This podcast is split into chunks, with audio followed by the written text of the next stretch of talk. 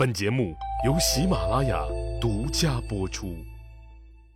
上一集里，我说到了勾践被子贡说的吓一跳的事儿，连忙问子贡有什么救国的高招。子贡说：“吴国看似强大，然而呢，已经在走下坡路了。夫差居功自傲，连年对外用兵，杀死了伍子胥，还任用奸臣伯嚭。吴国已经不再是当初的那个吴国了。现在大王您所要做的，就是合着夫差的性子。”给他提供援军，让他随意调遣，让他继续穷兵黩武，四处征战，同时继续用重金来腐蚀他和伯嚭的心智，让吴国对越国彻底的放心。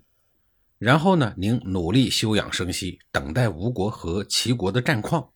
如果夫差击败了齐国，势必会和晋国交恶，届时吴国空虚，大王您趁虚而入，霸业可长。如果夫差被齐国打败，必然是损兵折将，国力大伤。他哪儿还有精力来攻打越国呢？好，如果越国复兴，先生对越国有再造之恩，大恩不言谢，在此受勾践一拜。勾践说完了，又要拜。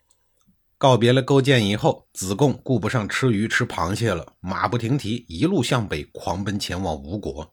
数日之后，顺利抵达了吴国的王宫。子贡对一直焦急等待消息的夫差说：“我将大王的话告诉了越王勾践，越王吓得不轻。他表示啊，至死也不敢忘记您不杀的大恩大德，哪儿还敢有攻打吴国的野心和谋略呢？他听说您将要兴大义，诛强救弱，讨伐可恨的齐国，安抚可怜的周王室。勾践愿意将国内仅有的三千名士卒交给您派遣。”同时还奉上他们老祖宗珍藏的锐利甲器，以为贺礼。夫差大喜过望呀，告诉子贡说：“我想让勾践随寡人一起去讨伐齐国，你看可以吗？”子贡说：“哟，这可不太好。大王您已经控制了越国，又调空了越国的军队，如果再带上勾践，这就是不义的行为。大王可以接受越国贡献的礼物和军队，最好不要带着勾践。”夫差同意了，随即发九郡兵力准备攻打齐国。看着浩浩荡荡北境吴军的背影，子贡快马加鞭，一路向晋国飞奔。晋定公见是子贡，以为他是替鲁国来搬救兵对抗齐国的，自然没什么好脸，很不友好的说道：“鲁国快不行了吧？你是来搬救兵的吧？哪有的事儿啊，大王！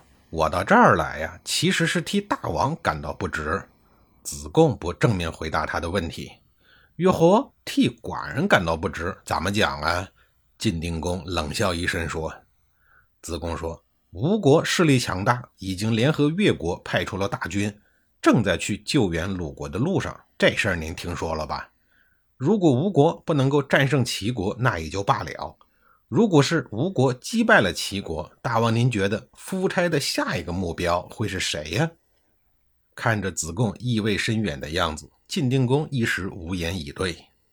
子贡没说瞎话，残酷的现实就摆在那儿呢，容不得质疑。越国就甭提了，主要的是南方的霸主楚国也被夫差打的是满嘴是血，浑身青一块紫一块的。齐国要是再被夫差打败，那下一个只能是晋国了。想到这儿啊，晋定公擦了擦额头的细汗，说。还请子贡先生给指一条明路。大王，您不用担心，您只要提前充分整顿好士兵就可以了。如果吴国战胜了齐国，您就正面迎敌。那个时候的吴军呀，也是强弩之末，给他来一个迎头痛击。另外呀，我已经约好了越王勾践，越国将会从后方趁虚而入，吴国将崩溃于前后夹击之中。如果这次吴国攻打齐国失败，那您可就高枕无忧了。原来先生早就有万全之策呀，寡人的心也宽慰了很多。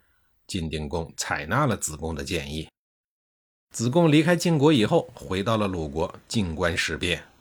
公元前四八四年五月二十七日，夫差重整旗鼓，联合鲁国，带着打酱油的越国兵卒一起进攻齐国，接连攻下齐国的营伯地区。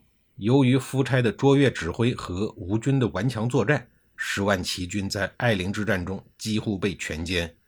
齐国主帅国叔和公孙夏田叔等一干将领都悉数阵亡了，只有高无匹、田逆等少数的将领活着逃回了齐国。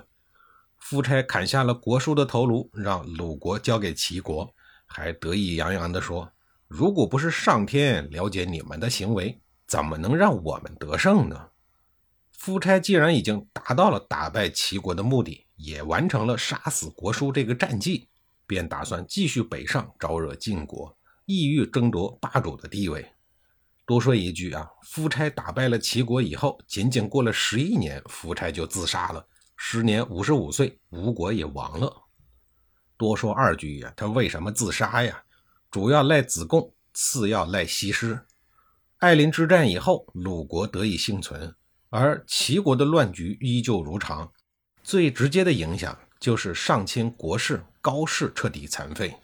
而田常则利用弟弟田叔舍车保帅，保存了田氏的实力，并避开了宫中的舆论。当然，这也是国高二世的贵族心态所致啊，宁可战死在沙场，也不能怯于作战。